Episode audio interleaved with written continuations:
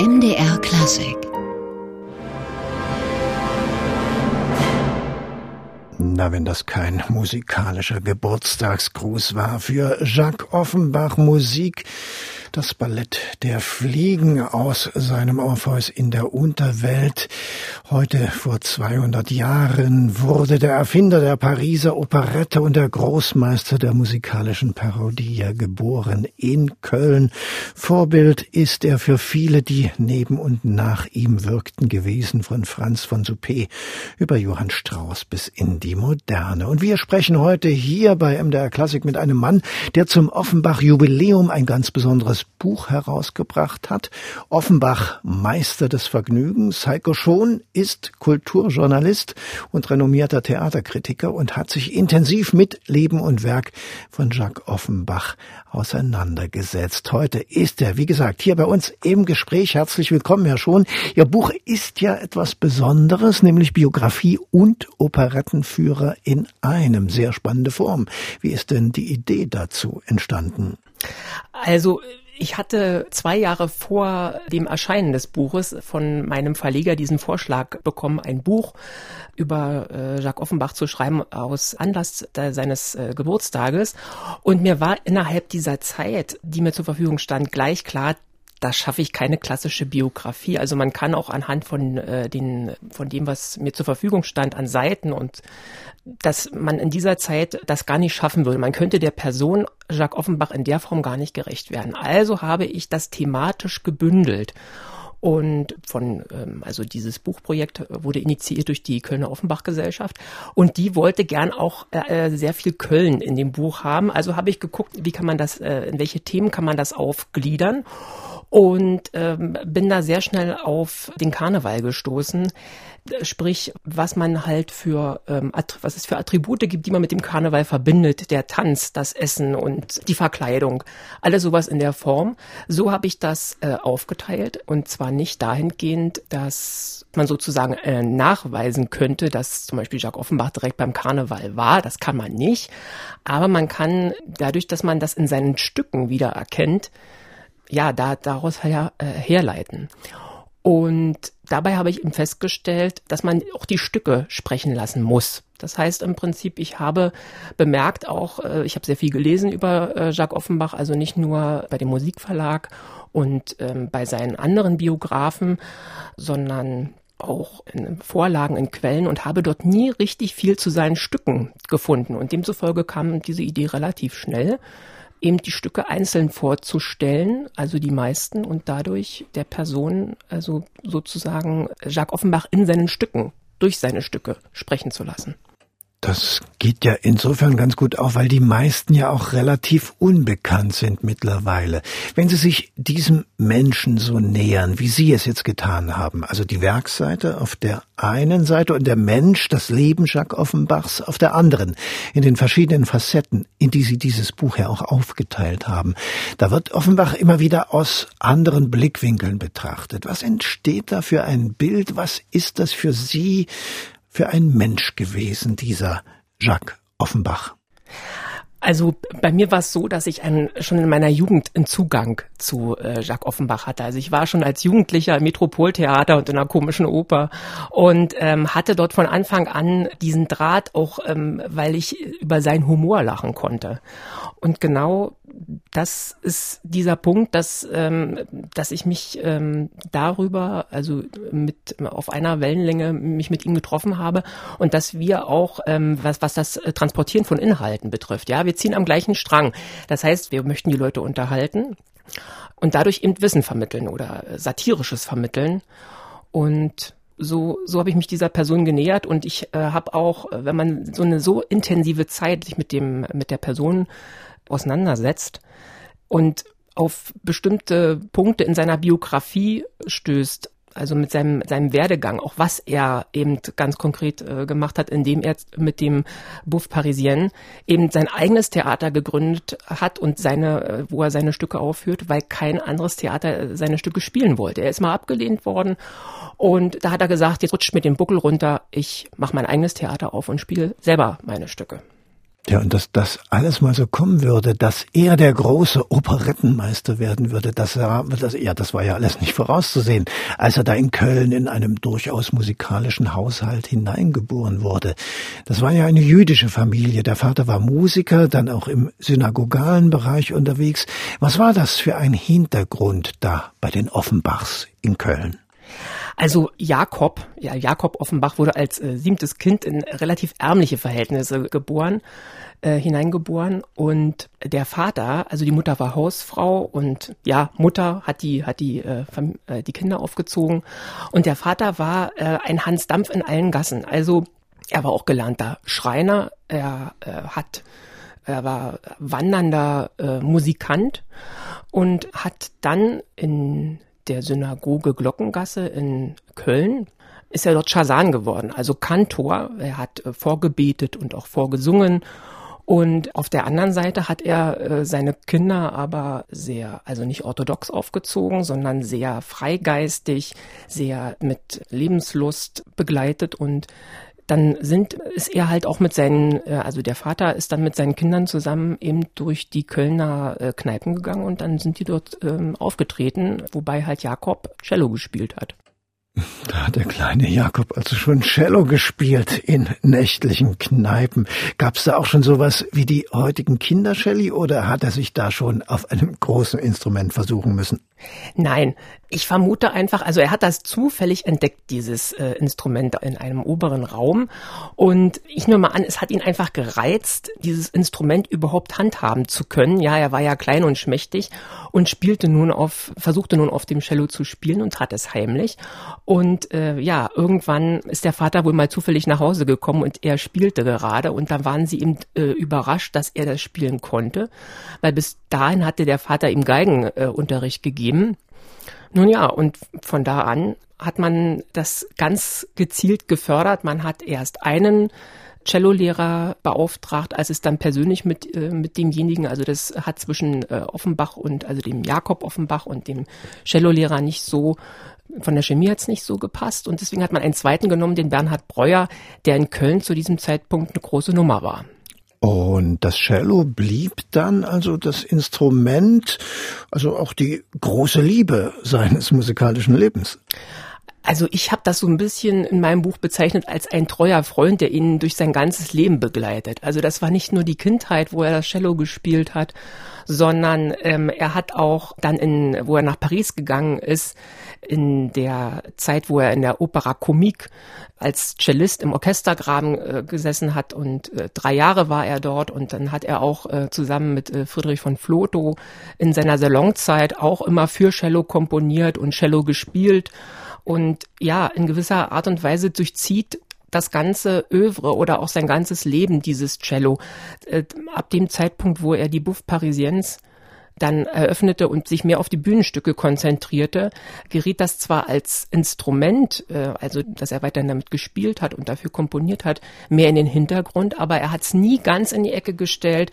Also er hat auch im privaten Kreis später dann Freunden vorgespielt und ja, und wie gesagt, hat es in seinen Stücken auch verewigt. Also, dass auch dort immer wieder das Cello als Instrument auftaucht an ganz markanten Stellen. Ja, und wir hören jetzt mal ein solches Werk für Violoncello von Jacques Offenbach. Zwei Seelen im Himmel heißt es, sein Opus 25 für Cello und Klavier.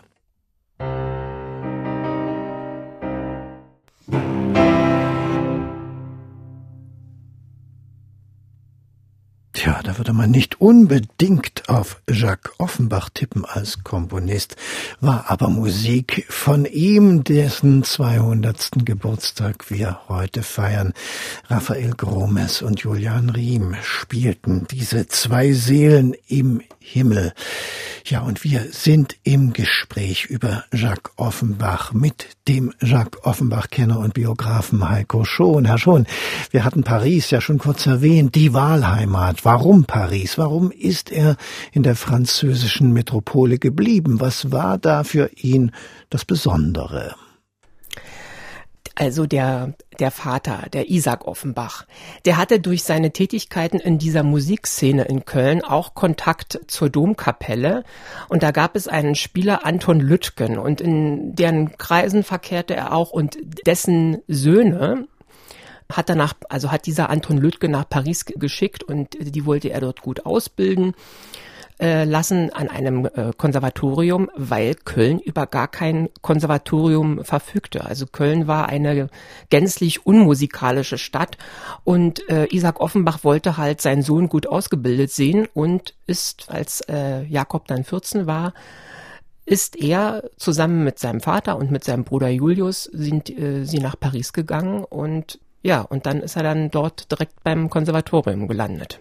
Und hat dort Freunde gefunden, auch bei denen er andocken konnte sozusagen. Allevi war einer, glaube ich, der ihn da in die Pariser Musikwelt eingeführt hat. Und dann war Friedrich von Flotow da, den wir ja als den Schöpfer der Oper Martag vor allem kennen. Wie kamen die denn zusammen? Also es fing damit an, dass, also wenn's, äh, wenn's Jakob, der ja dann zu Jacques, also er französierte dann seinen äh, Vornamen, erstmal schmiss er nach einem Jahr sein Studium hin, weil er darauf keine Lust hat. Nach drei Jahren schmiss er dann äh, seine Stelle in der Opera Comique als Cellist hin und hatte dann eigentlich nichts. Also er war dann wirklich so ein bettelarmer Bohemien, wie man sich das vorstellt. Und äh, in dieser Situation lernte er Friedrich von Flotow kennen. Zu welcher Gelegenheit als sich die beiden kennengelernt hat, weiß man gar nicht so richtig. Aber äh, Friedrich von Flotow hatte einen goldenen Schlüssel, der ihm Zutritt zu den äh, Salons von Paris verschaffte.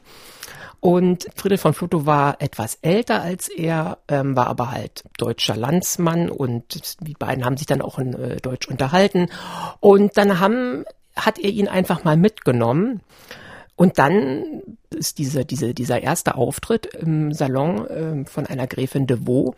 Äh, das hat so super funktioniert, dass die beiden gesagt haben, so jetzt äh, komponieren wir zusammen, also Friedrich von Flotow Klavier und Jacques Offenbach am Cello und dann haben die beiden zusammen halt in diesen Salongesellschaften sind dann gemeinsam aufgetreten. Und das waren dann auch so echte Salonstücke, die Jacques Offenbach da komponiert hat für die beiden. Es gab da aber auch schon erste Ausflüge in die satirische Ecke, glaube ich, wenn man bei Ihnen liest, dass er da schon die große sinfonische Dichtung Le Dessert von Félicien David verballhornt hat. Ist er da schon auf dem Weg zur Operette Offenbachscher Prägung?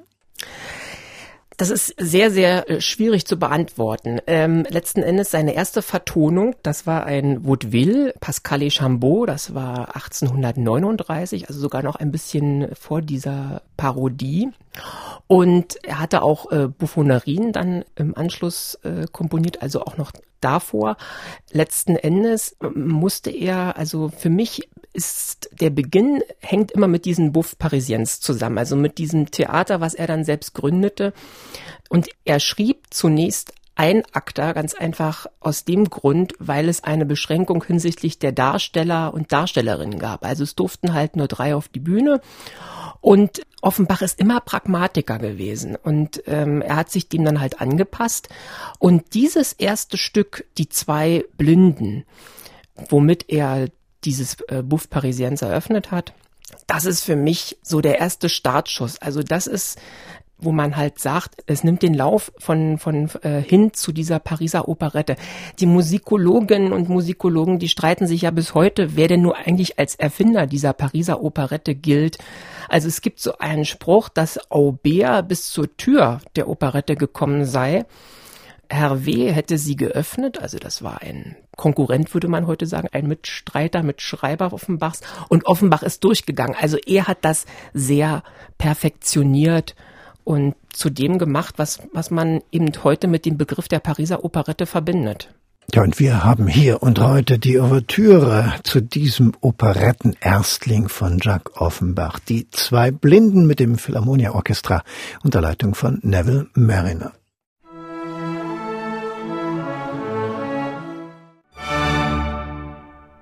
Tja, das war sie, die Ouvertüre zu den zwei Blinden, einer der ersten Operetten von Jacques Offenbach, wenn nicht sogar der allerersten. Wir sprechen heute am 200. Geburtstag des Operettengroßmeisters mit Heiko Schon, Theaterkritiker und Offenbach-Kenner. Er hat gerade ein neues Buch zu Offenbach herausgebracht, das einerseits das Leben des Komponisten beleuchtet, andererseits auch seine Werke vorstellt. Herr Schon, diese Pariser Operette oder Opera Buff, die unterscheidet sich doch sehr von der späteren Wiener oder auch der deutschen Operette. Sie war von Anfang an, glaube ich, auf Persiflage, auf freche Späße und auch auf ziemlich deutliche, deutliche Gesellschaftskritik bezogen, hatte also einen politischen Bezug oder ist das etwas zu weit aus dem Fenster gelehnt? Absolut. Also muss man mit dazu sagen, das hängt bei ihm schon sehr stark mit der Zeit zusammen des Zweiten Kaiserreichs, ja. Und wie das eben ein Eulenspiegel macht, indem er halt äh, der Gesellschaft immer den Spiegel vorhielt, hat er auch diesem, diesem Zweiten Kaiserreich und Napoleon den äh, den Spiegel vorgehalten. Aber er hat das sehr, sehr geschickt gemacht. Er hat das immer unter dem Deckmantel der Unterhaltung geschoben. Und das Spannende an der Sache ist aber, dass all diejenigen, die er durch den Kakao gezogen hat, auch in musikalischer Hinsicht, ja, immer auch in, in seine Stücke gekommen sind, ja. Also das war nicht nur Napoleon der Dritte, das war auch Giacomo Meyerbeer, also Offenbach hat sich auch immer über diese Grand Opera, über diese Form auch lustig gemacht, über diese etwas frohlockende Musik und hat die aufs Bürgerliche immer, er hat alles, was er gemacht hat, immer aufs Bürgerliche heruntergebrochen, so dass sich das Publikum, was zu ihm gekommen ist, immer identifizieren konnte. Es hat sich sich und seine Verhältnisse in den Stücken wiedererkannt und konnte darüber lachen. Nun war das ja aber auch eine Zeit, die gar nicht immer so zum Lachen war. Da gab's ja verschiedene Aufstände und Revolution, ein restriktives Regime in Frankreich und nicht nur dort. Wie hat er sich da eigentlich reingefügt? Denn Spötter leben ja mitunter nicht gerade ungefährlich. Also zu dem Zeitpunkt, als es wirklich brenzlig wurde, also wenn wir jetzt die äh, Februarrevolution in, in Paris nehmen, wo es auch wirklich gefährlich wurde, also wo viele Menschen gestorben sind, äh, hat er auch seine Sachen gepackt und ist gegangen. Also er hat immer die Verhältnisse, also er hat sie sozusagen durch den Kakao gezogen, würde man heute sagen aber nie auf, äh, also immer auf eine provokante Art, aber nie zu einem Zeitpunkt, an dem dieser, äh, an, an dem es sozusagen drohte, ihm um die Ohren zu fliegen. Ja, und ähm, als er dann eben dieses Jahr nach Köln gegangen ist, dort äh, tobte dann auch die Märzrevolution, die aber nicht so blutig war wie in, in Paris. Und das zweite Einschneidende war dann im Prinzip der deutsch-französische Krieg, ähm, als dann das Zweite Kaiserreich auch unterging und sich Offenbach gezwungen sah, auch neu zu orientieren. Ja, Sie haben es gesagt, er ist vor der Februarrevolution nach Köln geflohen, aber auch dort brodelte es ja dann. Aber wenn man Ihr Buch so liest, dann findet man dabei Offenbach, ich will nicht sagen eine opportunistische Neigung, aber er war doch schon sehr anpassungsfähig, um das mal so auszudrücken. Ähm, ja, wie soll ich das sagen? Also er hat, er kannte das auch aus Paris, Klinkenputzen. Und er hat selbstverständlich auch die Kontakte seines Vaters genutzt und ähm, hat eben probiert, Möglichkeiten zu bekommen, aufgeführt zu werden.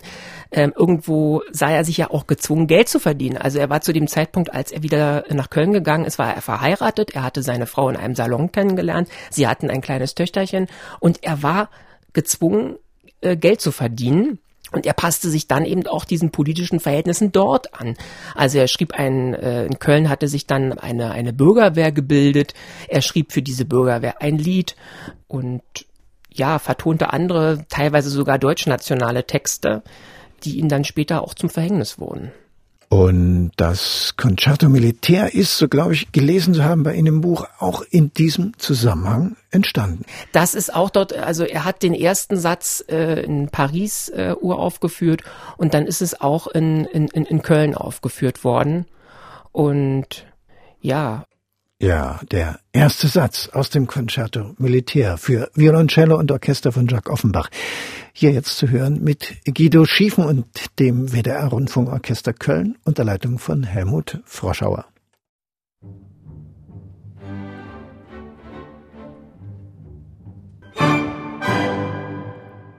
Ja, so klingt ja der Eingangssatz aus dem Cello-Konzert G-Dur, dem Concerto Militär von Jacques Offenbach. Heute vor 200 Jahren wurde der in Köln geboren und wir sprechen heute mit dem Autoren eines neuen Buches über Jacques Offenbach. Heiko Schon. Herr Schon, wir hatten Offenbachs Frau schon erwähnt. Das muss die ganz große Liebe gewesen sein, denn für sie ist er ja sogar zum Christentum konvertiert. Ich halte eigentlich Offenbach für keinen sehr religiösen Menschen. Also Deswegen äh, vorhin auch, äh, wo ich bereits erwähnte, dass der Vater eben auch nicht orthodox äh, war, also er war nicht strenggläubig. Natürlich hat er das nicht toll gefunden, als die Brauteltern von der Herminie, also sprich diese junge Dame, die er, die, die äh, Jacques Offenbach da kennengelernt hatte, als die verlangten, er soll äh, zum Katholizismus äh, konvertieren. Aber das Verhältnis hat halt keinen Schaden genommen und ja, wie gesagt, äh, Offenbach war Pragmatiker. Also er wollte äh, diese Frau heiraten und war bereit, eben dafür den jüdischen Glauben abzulegen. Und ja, es hat, hat die, diese Bedingung der Brauteltern erfüllt. Und er hat, wie gesagt, sowohl aber im jüdischen, also sprich in der synagogalen Musikwelt Spuren hinterlassen, als auch auf der katholischen Seite. Also er hat auch mal eine Ave Maria vertont. Herr Schon, wir hatten ja schon gesagt, Offenbach hat vieles verballhornt. Er hat sich die großen Opern seiner Zeit vorgenommen und sie persifliert. Sowas geht ja nur, wenn man das Handwerk richtig beherrscht und im Zweifel auch selbst eine große Oper schreiben könnte. Was waren da die musikalischen Einflüsse für ihn in Paris? Was man in seinem, wenn man die Werke sich anguckt oder überblickt, da muss man schon sagen, dass er eben in dem Bereich zum Beispiel der, der Mythen, ja, der, der, der äh, griechischen Mythen, also dass er, dass er das zum Beispiel verwendet hat, um sich über die Gesellschaft, in der er lebte, lustig zu machen. Das heißt, er hat, das nennt man auch Mythentravestie, das heißt im Prinzip, er hat vom Äußerlichen her hat, hat er das wie eine, wie ein Mythos aussehen lassen, aber die haben ganz reale Konflikte äh, durchlebt und ähm, also, dass es um Fremd, ums Fremdgehen geht oder dass eben, äh, dass es Strippenzieher gibt im Hintergrund, die wirklich zeigen, wo es lang geht, also die eigentlich die Macht in Händen halten. Und das war das eine. Also dass man kann es sozusagen äh, trennen, dass er vor diesem deutsch-französischen Krieg viel über das, dass er viel ähm, Satirisches über das Zweite Kaiserreich vertont hat oder dass er Stücke komponiert hat, die das ins Zentrum stellten. Und ähm, danach hat er sich der Feerie gewidmet. Die Feerie ist ein Genre, wo es sehr um Augenfutter geht, sehr viel um, um, um ein opulentes, prachtvolles Bühnenbild und das eben auf der Bühne gezaubert wird. Also quasi ein Vorläufer des Musicals. Nichtsdestotrotz sind auch in diesen Stücken zwischen den Zeilen sehr viel satirisches und witziges, parodistisches, schlüpfriges zu entdecken. Ja, ja, apropos, wenn man an Offenbach denkt, dann hat man immer so ein Bild leicht bekleideter Damen vor sich, die die Beine werfen, der berühmte Cancan, aber so richtig stimmt dieses Bild ja wohl nicht, oder? Also Offenbach und die Frauen, es ist ein ganzes äh, Kapitel für sich. Es wäre vermutlich ein ganzes eigenständiges Buch für sich. Ich finde, gerade in seinen Stücken äh, treffen wir immer wieder auf eine sehr selbstbewusste Frau, die sich nichts vormachen lässt und die ihr gezielt ihren Weg geht, die sich nicht einlullen lässt in verschiedenen Formen. Das auf der einen Seite. Er hat auch äh, viel also Frauen spielten auch in seinem privaten Bereich eine große Rolle. Aber diesen Teil, wo es jetzt darum geht, dass im Varieté eben die Damen zu Offenbachs Klängen dann ihre Unterwäsche zeigen, das war nie so beabsichtigt. Also dieser French Cancan, den man heute halt mit Offenbach verbindet, mit seinem Höllengalopp, ähm, das, der entstand erst nach seinem Tod. Also der hat nichts mit ihm zu tun. Und ich muss an der Stelle immer auch hinweisen, dass es eben Höllen Galopp heißt und nicht Höllenkonkon, weil es ist ein ganz anderer Tanz, den er da eigentlich vertont hat. Aber weil er so exemplarisch für Offenbach steht, hören wir ihn jetzt mal den Galopp Infernal, besser aber eben fälschlicherweise bekannt als Cancan.